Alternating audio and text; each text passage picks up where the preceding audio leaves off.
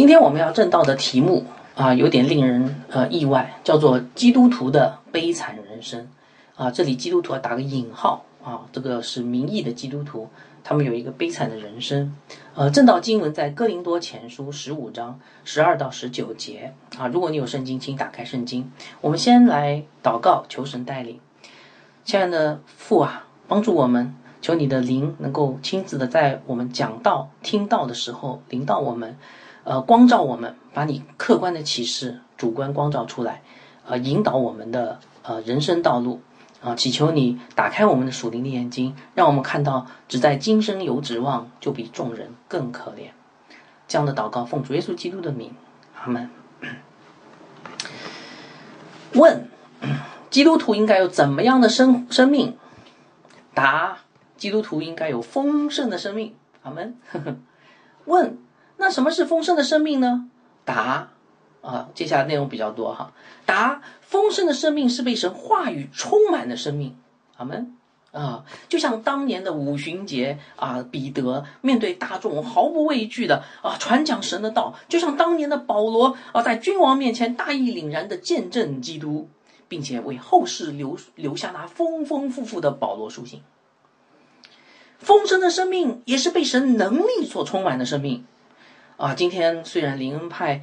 呃，灵恩运动歪曲了我们对神迹的一些理解，但是这不并不代表基督徒的这个生命只剩下理性，对吗？相反的，基督徒的生命当中应该看到神啊，以他的大能在带领、在供应啊，在保守着我们，保守着他的子民。丰盛的生命也是荣耀圣洁的生命，不再被罪辖制了，哦，不再被这世界所牵引了。而是真的活出一个天国的王子和公主的尊贵和圣洁，最后丰盛的生命也是谦卑舍己的生命，效法主耶稣背起十字架，举起祷告的双手，踏上宣教的征程，用温柔、真诚与爱战胜刚硬、冷漠与仇恨。哇，丰盛的生命！那么，也许你会说，这个丰盛的生命是怎么来的呢？啊，这丰盛的生命是从主耶稣基督而来的，因为圣经告诉我们，生命在它里面，这生命就是人的光。请你们回想一下，在四福音书里面，主耶稣是不是向我们展现着丰盛的生命呢？在四福音书的主要的篇幅记载的四件事，就是我刚才跟大家说的四个丰盛生命的四个特征。第一个，主耶稣讲道、传道。他被神的道充满，在加利利海边，在加百农的房子里，在撒玛利亚人的居住地，在祝棚节的耶路撒冷城，我们都可以看到主传道的身影。第二，主耶稣行神迹，展现神的能力，他医治各样的疾病，赶鬼，喂饱五千人，行走海面上，彰显了福音的大能。第三，主耶稣是圣洁的，他从不与法利赛人妥协。他常常独自退到山上与天父同独处祷告。当他触摸那污秽的罪人时候，他没有被这污秽的罪人所污秽，反而他让罪人得到了洁净。最后，耶主耶稣被钉十字架，他用他自己的牺牲换来我们的自由和称义。他是有拥有一个谦卑舍己的生命啊！所以，请问是不是当我们内心拥有了耶稣？我们就拥有了丰盛的生命，因为哥罗西书刚才我们读到的，耶稣就是我们的生命啊！好，弟兄姐妹早安。也许你觉得很纳闷儿，今天这个讲员为什么这么亢奋呢？一上来讲到就这么亢奋，我做笔记都记不下来他讲的那些东西哈。不过我们后后面也会谈到的。是的，因为我们今天要讲一个非常独特的题目。叫做基督徒的引号，基督徒的悲惨人生。你说不会搞错吧？怎么基督徒的人生是悲惨的呢？是的，没有耶稣基督真正的丰盛生命的人，就算他的名号叫基督徒，他的生命也是悲惨，而且他是世界上最悲惨的人。这不是我说的，神说的。你没讲错吧？没讲错，这是。这今天我们要来分享这段经文，就告诉我们这个道理。所以我盼望今天我们所讲的这段经文啊，所分享这段信息，能够好好的让大家去细思明辨，什么叫在今生有指望？什么叫做永恒的盼望？你的人生是悲惨的，还是丰盛的呢？好，我们一起首先来，呃，来一起来看神的话语哈。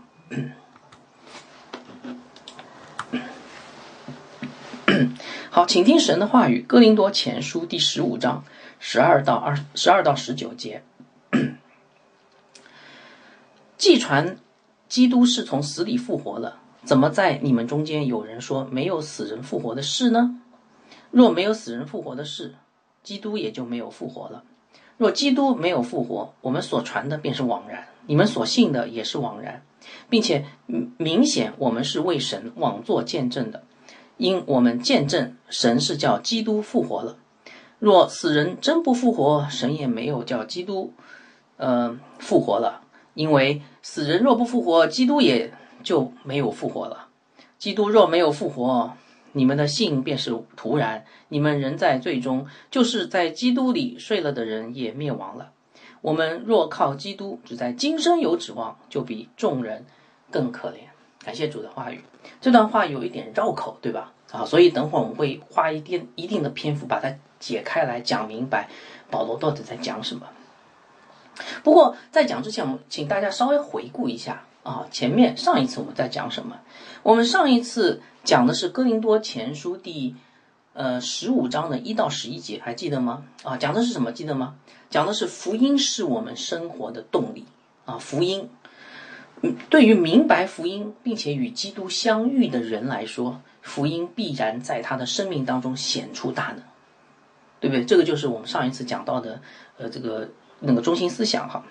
那么，呃，保罗为什么在哥林多前书的最后一部分谈到福音呢？啊，我们上次也有提到过，因为他要让哥林多人知道，哥林多前书前面一到十四章解了种种的问题。对不对？哥林多教会种种问题，保罗是要让哥林多人知道，他们一切问题的根源，其实就是因为他们对福音的认知出了问题，他们对福音不明白，不真的明白。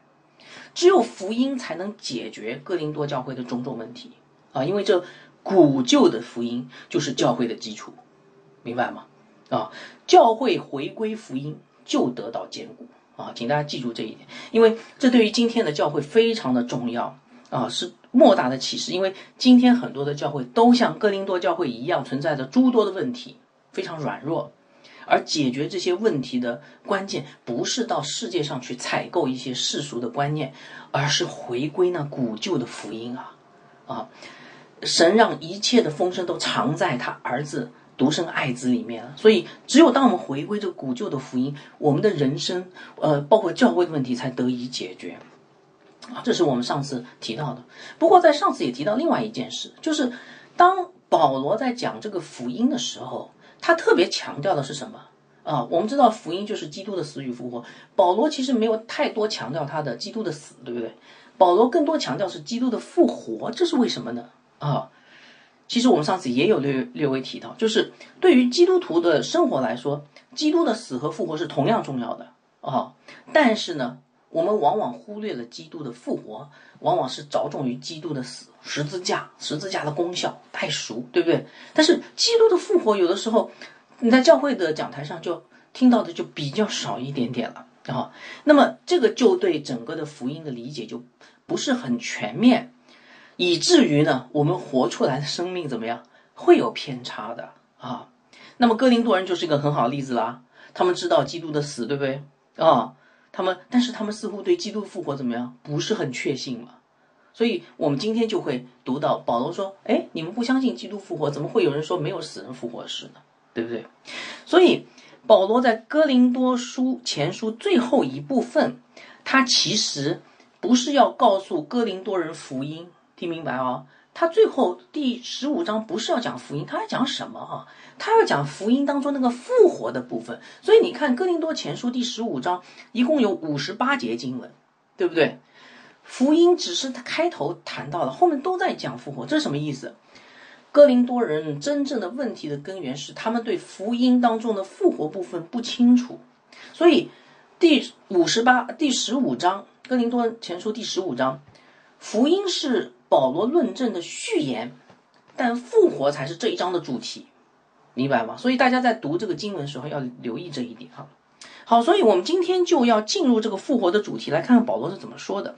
那么首先给到大家一个呃中心思想啊，大家可以看那个 PPT 哈。呃，中心思想这段经文的中心思想是：如果我们只在今生有指望，就是世界上最悲惨的人。好，那接下来我们来看看为什么在今生有指望是世界上最悲惨的人哈。呃，首先保罗提出了一个问题，我们来看第十五章的十二节，保罗怎么说呢？他说：“既传基督是从死里复活的，怎么在你们中间有说没有死人复活的事呢？”啊，呃，当时哥林多教会发生了什么呢？就是有人说没有死人复活了啊，死人怎么会复活？不会复活的，没有这个事儿啊。那么这个问题严重吗？啊，相当严重。你说，你说从哪里看出来？这个问题严重到保罗用了整整的一个长篇的论述啊，《哥林多前书》十五章，来回答这个问题啊。你说这个问题严重吗？如果不严重啊，老牧师还不会这样干呢，对不对？不会回应的。所以这个问题很严重。那么保罗是怎么回应这个问题的呢？那么首先我要给大家分解一下《哥林多前书》十五章的这个分段哈，因为这章很长，所以呢，接下来几次讲到啊，我们这几次讲到基本上都会在讲这个呃这个呃这个这个这个章节，所以我先给到大家一个分段，以至于大家对这个整个章节有个轮廓，然后再来看今天的经文就会比较清楚哈。那么。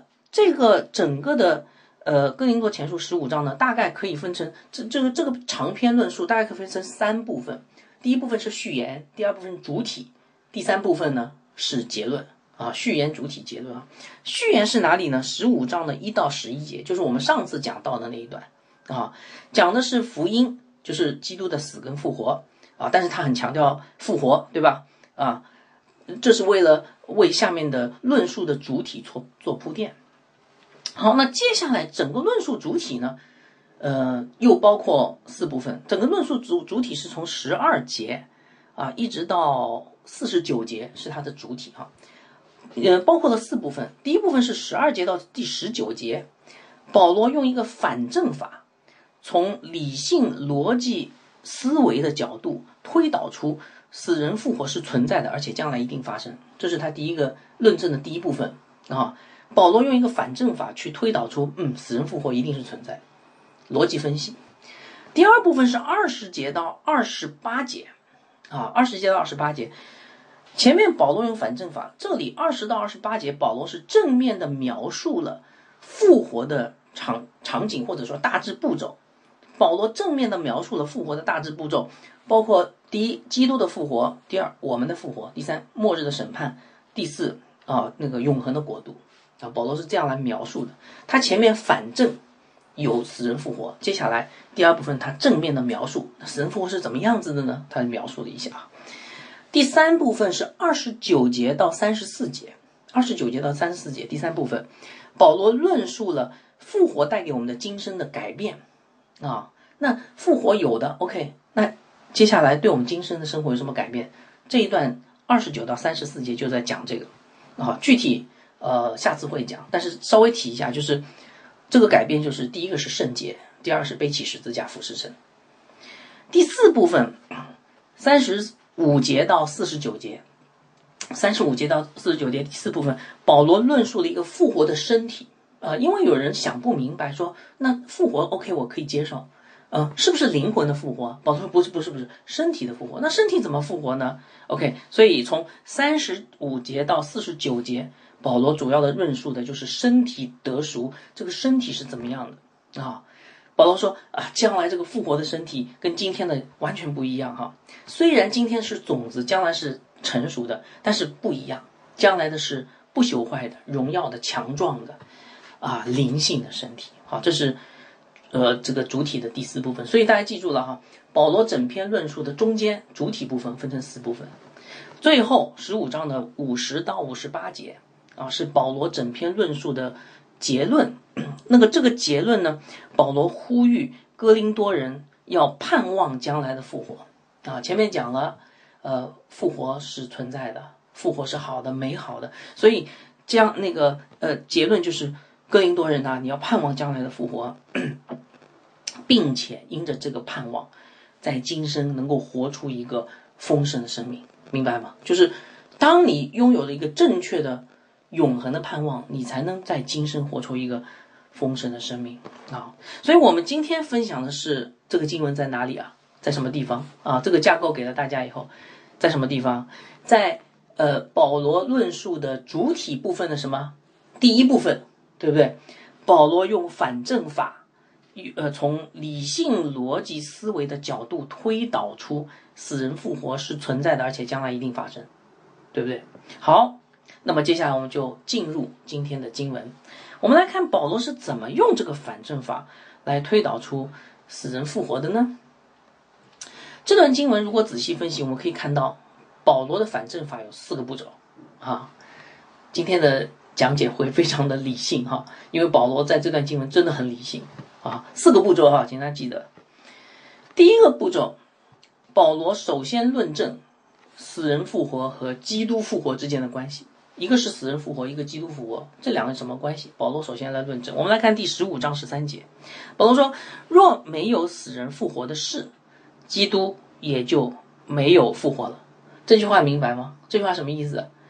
就是。我们知道基督是人神二性的，对不对？他是完全的神，也是什么完全的人。所以保罗说，假设死人不会复活，请问，那么基督这个完全的人，那是不是就不会复活了？你说没有死人复活，基督是不是人？他是啊。所以如果你说假设你说死人没有复活这件事啊，假设哈，呃，当然不是，这这个假设是错的。如果假设死人不会复活，那么基督这个人也不会复活。可是问题来了，基督复活了，对不对？呃，上一次讲到前段前面的经文讲什么？他显给很多人看，显给五百多弟兄看，最后还显给我保罗看，对不对？基督复活是个事实，反过来证明死人复活这个假设，死人不会复活这个假设是什么？错的。这是保罗第一步论证。好，好，那么接下来。那么基督复活是不是真的呢？哦，你说基督复活是真实的，所以死人复活。那么基督复活是不是真的呢？第二步，保罗从他自己亲身的经历和哥林多人的亲身经历来论证基督复活是真实的。我们来看第十五章的十二十四节，保罗继续说：“他说，嗯，若基督没有复活，我们所传的便是枉然，你们所信的也是枉然。看到没有？这句话有两个枉然，是吧？枉然什么意思啊？”就是虚空毫无意义啊！第一个枉然是保罗的经历啊，保罗就是他所传的道，对不对？保罗所传的道是枉然的吗？保罗扪心自问说：不是啊，我传的道怎么会是枉然的呢？由此证明，基督没有复活的假设是错的，基督一定复活了，因为我传的道不是枉然的。第二个枉然是哥林多人的经历，对不对？呃，就是他们所信的道。啊，哥林多人所信的道枉然吗？保罗这时候让哥林多人也扪心自问：枉然吗？嗯，得到答案一定不是枉然，因为哥林多人说：没有啊，我觉得我所信的不是枉然啊。由此论证基督没有复活的假设是错的。好，这是第二步，对不对？但是这样就解决问题了没有啊？啊，接下来保罗说，有有人会说，那保罗，你凭什么说你所传的道？不是枉然的呢。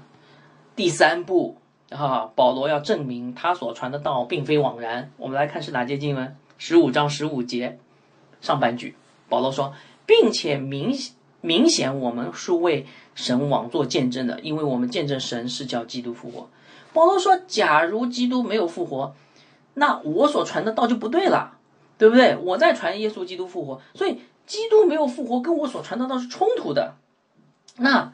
我所传的道是我从神那里领受的嘛？我所传的是基督的死与复活，少了复活，福音不是不再是福音了，对不对？那你你的意思就是我保罗在为神枉做见证，我做的见证是错的吗？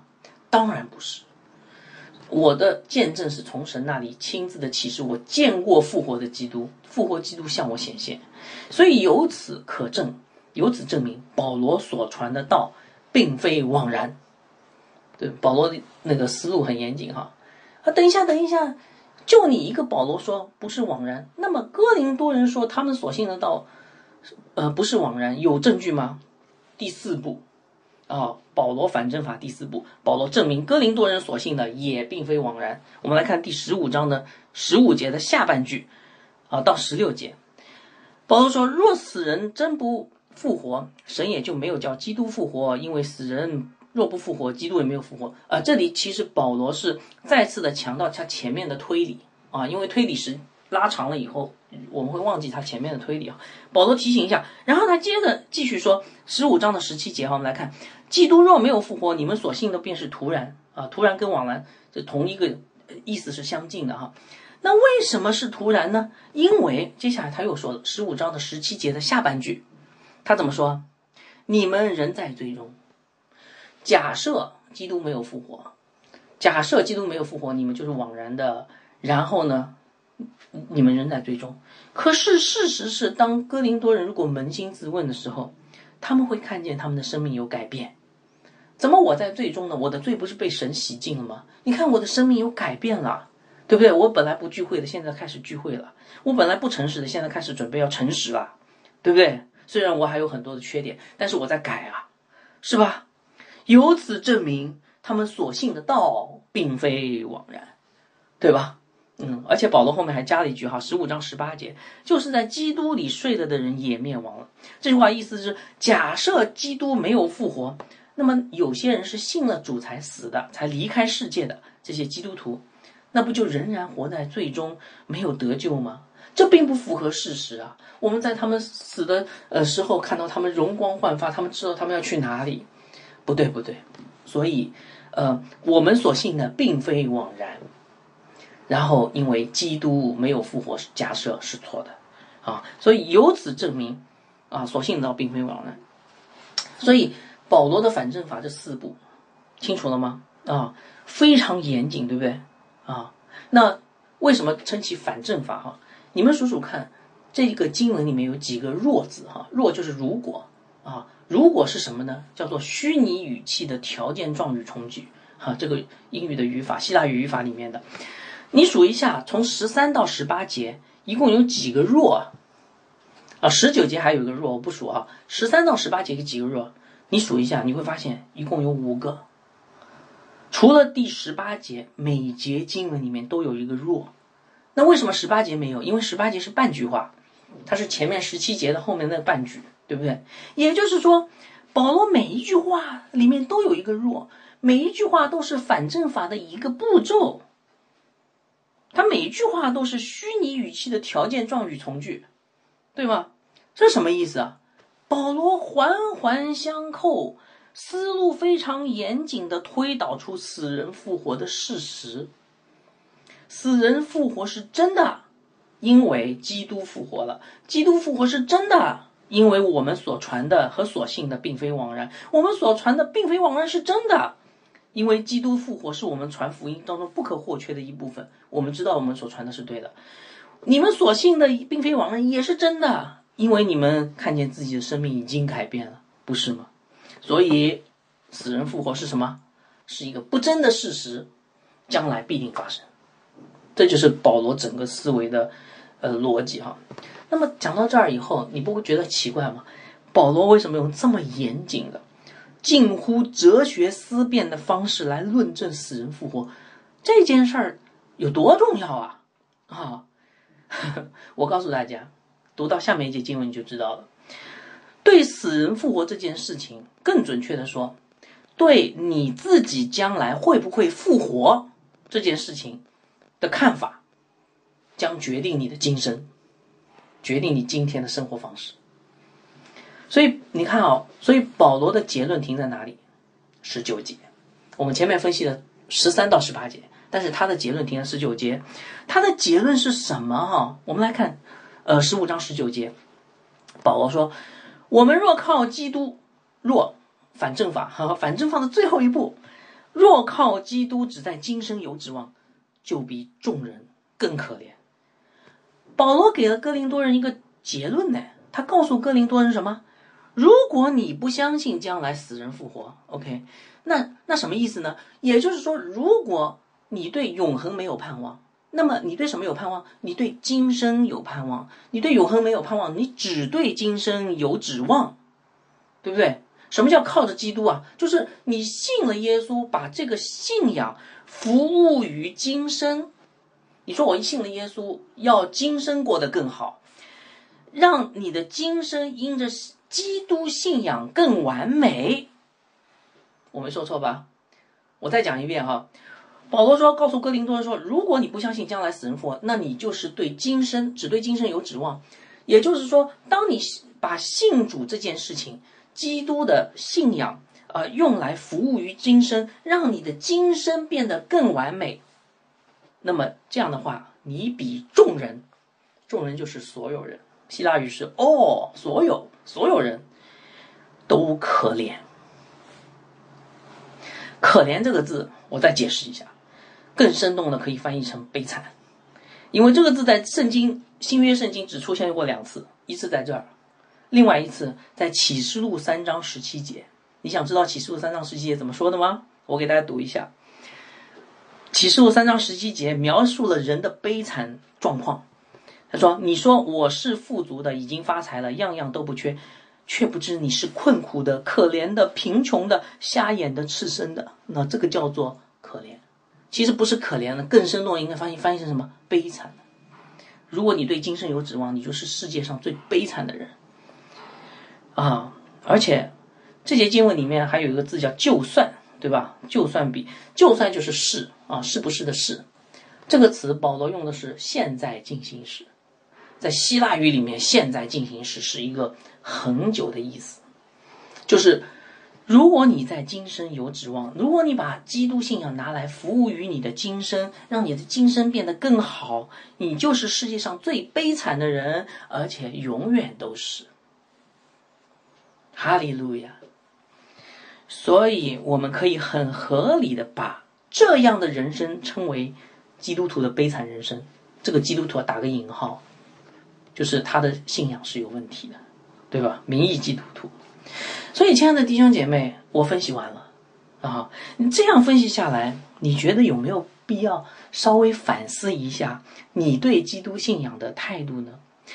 你的盼望？是在将来复活以后的永恒中呢，来生呢，还是靠着基督把盼望放在今生呢？你想过这个问题吗？好，借着这个经文，我们今天就好好来反思一下啊，我们的我们的指望，你的指望是不是在今生还在永恒啊？这个问题是需要反思的，因为有的时候我们常常被迷惑。首先问大家，你有没有靠基督病得医治的想法？啊，如果你有这个想法的话，啊，其实就是典型的靠着基督在今生有指望。你说什么叫做靠基督病得医治？我给大家举个例子哈。几年前曾经有一个其他教会的弟兄来找我啊，他他得了严重的抑郁症啊，然后每一天都很难受，生不如死啊啊！你得过抑郁症，你就相信我说的，所以他希望从我这边。啊，那个他他们自己的教会可能得不到帮助，所以他希望别的教会能帮助他。嗯，从我这边得到一些帮助啊，太好了。于是我就用我这个啊学来的圣经辅导的三脚猫功夫，呃，辅导他一下。然后我就非常努力的告诉他，弟兄，我告诉你，福音可以医治你 你的抑郁症，福音可以治好你。然后鼓励他多读经，多祷告，要亲近神。其实我的想法是希望借着这个福音。呃，这这个福音医治抑郁症，让他能够认识基督，得到永恒永恒的盼望。这个弟兄啊，还真听话。那段时间啊，他很努力的读经祷告，读经祷告，认识神，神的话产生了作用。过了一阵子，他说他病好了，抑郁症好了。哎，我说怎么好的？他说福音的大能改变了他，医治了他的抑郁症。哇，太美好了。我当时听了很高兴啊，不过不过问题随之而来，什么问题呢？他病好了，接下来他也不怎么努力的读经祷告了，他又回到了从前的状态。病是好了，可是他还是回到从前的状态，啊，那个呃工作啦，工作很努力的工作，加班啊啊，然后嗯教会有的时候也有的时候来啊不来啊，他病好了嘛，对不对？哎呀，我我就有点失望哈，为什么？我发现他是拿着耶稣基督的福音来干嘛的？医治他的抑郁症的，对不对？所以这叫什么？靠着基督，在今生有指望，对不对？抑郁症是在今生的，永恒当中有没有抑郁症？没有。靠着基督在今生，盼望一个没有抑郁症的健康的生活。阿门，同意吗？其实这样的例子还有很多哈。有人因为婚姻生活不幸福来到教会的，有人因为工作上的愁烦来到教会的，有人因为人际关系呃破破碎来到教会，有人因为欠债太多来到教会的，有人因为其他的什么健康问题来到教会的。他们都有个共同的心愿，就是用福音能够帮助他们摆脱目前的困境，或者说今生的苦难，是不是？但是等到今生的苦难、目前的困境被福音解决以后，他们去哪里？他们又回到从前的生活当中。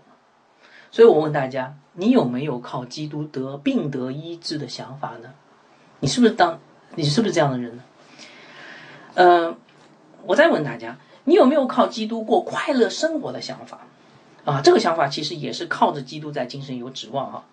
我再给大家举个例子啊，有一个姐妹来找我，她说：“哎呀，弟兄太好了，我今年办了退休，感谢主啊，我现在自由了，我再也不需要受苦受累了。你不知道啊，在工作场合啊，多么麻烦啊！哎呀，这个人际关系好复杂啊，我每天活得很都很不开心。我现在啊，自由了，我想干什么呢？我想来教会。”我要好好读经祷告，然后过一个有规律的教会生活，那是个高尚的生活。哎，我一听就很开心，太好了，晚年归主，可喜可贺，是吧？于是我就鼓励他啊，你多读经，多祷告啊。我总是这样来告诉大家的。我是希望他能够通过读经祷告认识基督，然后得着那真实的信仰。可是事情的发展并不是像我想象那样。这位姐妹虽然开始过上了这个快乐的宗教生活，她也参加聚会、团契、小组，每个都不落，主日敬拜，哎呀，唱歌，还要参与一些服饰，她的生活真的是丰富多彩啊。可是你会发现，她灵命啊，好像没怎么长进哎，啊，那怎么会这样呢？我想了老半天，后来发现，哦，我明白了，她是把教会生活当做他退休生活的一部分。他是寻求的是一种退休生活为主，嗯，认识耶稣这件事不是最重要的，他希望得到一个多姿多彩的退休生活，这个也叫做在靠着，呃，基督在精神有指望啊，靠着基督过快乐生活，你是吗？好，我再问大家哈，你有没有靠着基督自我改善？什么叫自我改善呢？啊？啊，这个也是靠着基督在精神有指望哈。我也给大家举个例子，曾经有一个弟兄在小组聚会里面啊，不止一次分享他的愿望。我们问他说：“今年你的愿望是什么？”啊，我我希望福音能够改变我的脾气，因为我把我变成一个温柔的人，因为我在家里面对待儿女太暴力了，我止不住啊，我控制不了自己的脾气啊啊！哎，这样的想法很好哎。然后呢？我就鼓励他怎么多读经、多祷告，啊！而且我们每个人都要活出那个呃福音，对不对？我们今天要不要活出福音啊？你听了福音，要活出福音嘛，对不对？啊，要像主耶稣一样成为温柔的人嘛，温柔谦卑嘛。主耶稣说：“我心温柔谦卑。”可是时间长了，我发现这个弟兄很有意思，他只是在乎他怎么样用呃圣经来解决他发脾气的问题。但是他似乎对认识主不是很感兴趣，他每天都在找啊，这段经文能不能让我更温柔一点？这段经文能不能让我让我更温柔一点，不发脾气？但是他似乎对耶稣基督好像还是有很大的距离啊，我就觉得很纳闷，怎么有这么明显的偏重呢？后来仔细分析，哦，我明白了，他想拿福音做什么？哎，改善自己啊。成为一个更温柔的人，人际关系更好啊，生活更幸福啊，看到没有？所以这个叫什么？这个叫做靠着基督在今生有指望。弟兄姐妹，你是这样的人吗？我再给大家举个例子啊，我再给大家讲，问大家一一一句话哈，你有没有靠着基督实现自我价值？啊，这个也是靠着今生，呃，靠着基督只在今生有指望。你说什么意思啊？什么叫靠基督实现自我价值？啊，曾经有一个弟兄啊告诉我，他说：“你知道吗？我今生因为我是基督徒，我今生最想做的就是为主做一些有价值的事，啊，我想过了，我今生这样活着，怎么怎么活呢？嗯，我想做一些有意义的事情，因为我是基督徒嘛，所以肯定要做主内的事，所以我在今生要做一些主内的事。哎，我听了很高兴啊，因为基督徒是要在世界上为主做见证的，于是我就鼓励他多读经，多祷告。更认识神，我是希望他能够在这个为主做见证这件事情上更认识基督，有永恒的盼望啊。好，呃，但是时间长了，我发现这个弟兄呢，似乎对读经祷告不感兴趣，他感兴趣的只是服侍神，只是为主做见证啊。呃他有很多的远大的理想，比如说要开办一个小学，开办一个医院啊。我就是想为主做见证，我我想拥有一个有价值的基督徒的生活啊。但是神的话语呢，不是很认真，他不钻研。嗯，我后来发现跟他谈的时候，发现他跟基督还是有很大的一个距离感啊。那么怎么会这样呢？哦，我后来分析以后发现，我也明白了。嗯，他是靠着这个福音，靠着这个基督的信仰，去实现他在地上的自我价值。我希望成为这样的人，那我现在已经信主了，我或许可以靠着基督的福音，帮助我成为这样的人，在地上成为一个引号他认为的成功人士。所以这叫什么？靠着基督在今生有指望。阿门。哎呀，讲到这儿，也许你会觉得说，等一下。今天你讲的东西，我觉我怎么觉得不太对？因为我好像觉得我就是那其其中的一个，我我觉得你不对啊？为什么？你刚才举的那些例子，我认为都是很好的例子，应该是很正面的。比如说你刚才说抑郁症被福音医治，这不是很好吗？还有退休生活，退休以后过有规律的信仰生活，这不是很好吗？坏脾气被福音改好了，这不是很好吗？为主做有价值的事。这不是很好吗？你怎么把他们把这些事都说成反面例子了？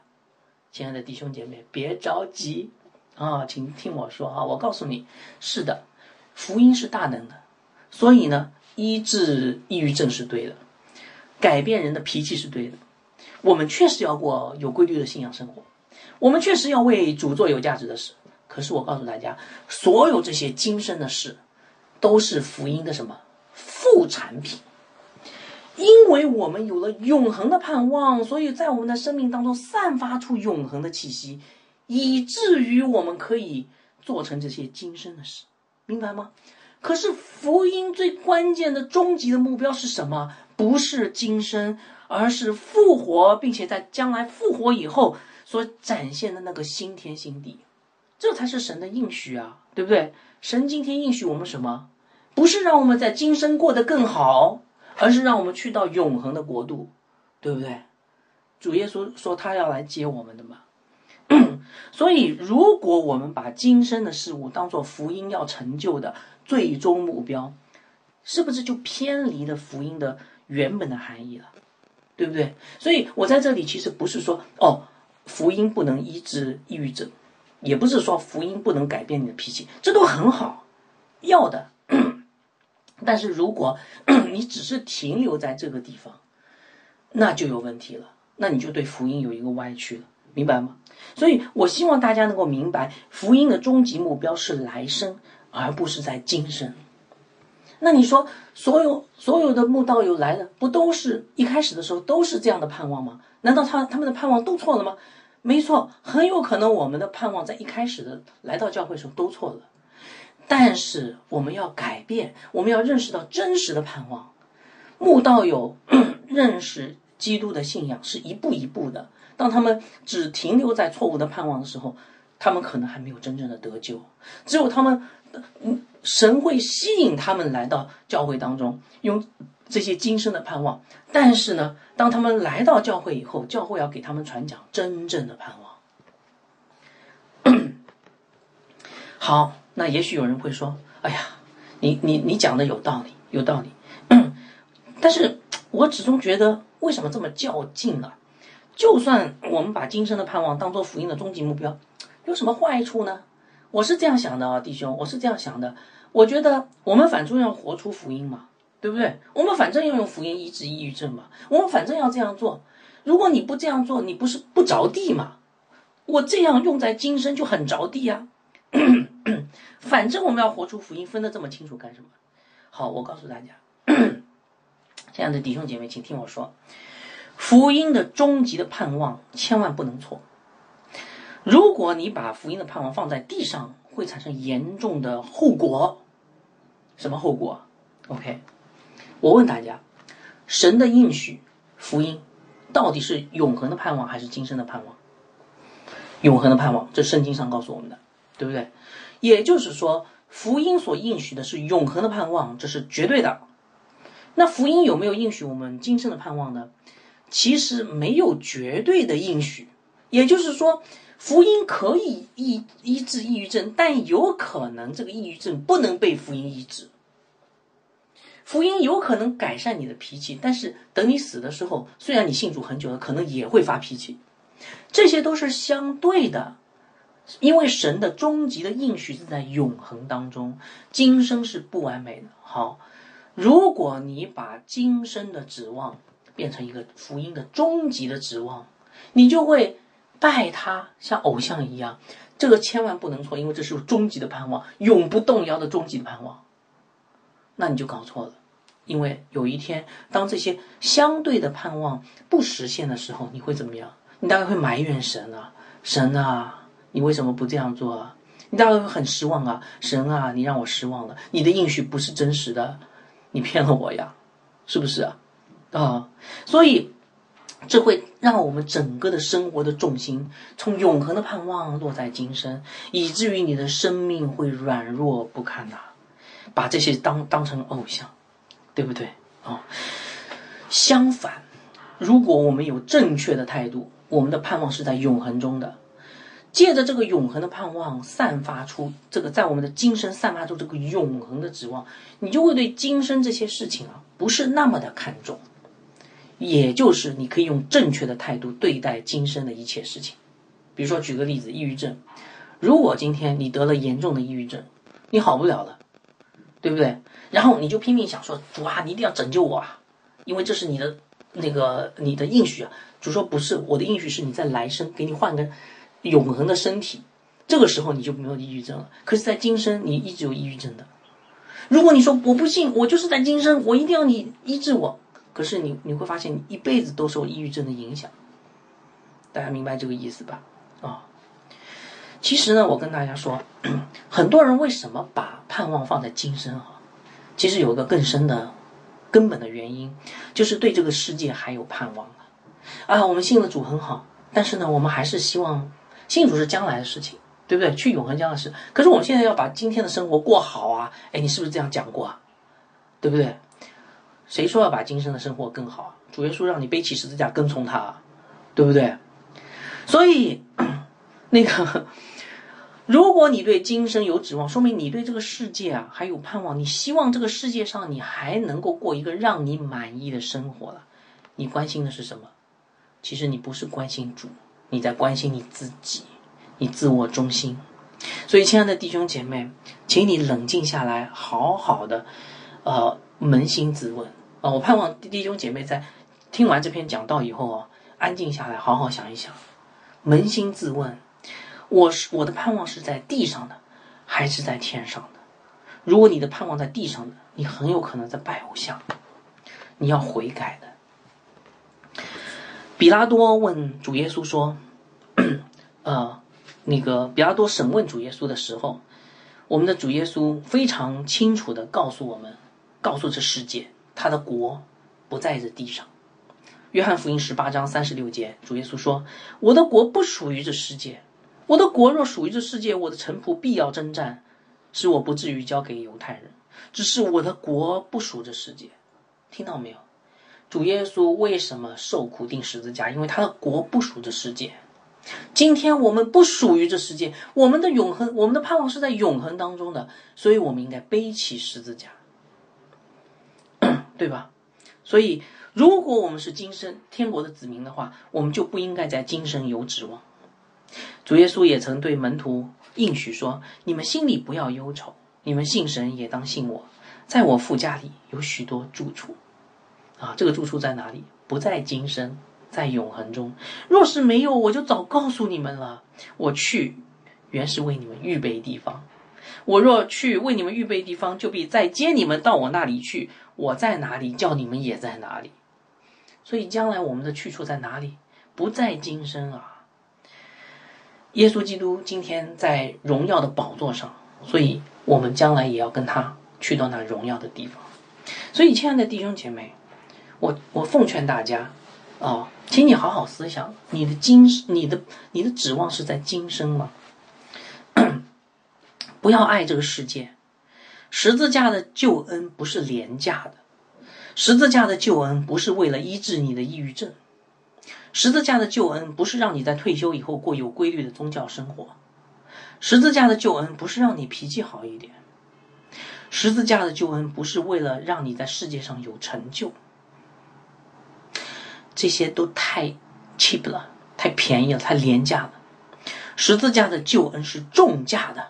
是用耶稣基督用自己的宝血买来的，是把你从罪恶的世界、黑暗的国度迁往那耶稣基督光明的、永恒的、荣耀的国度，明白吗？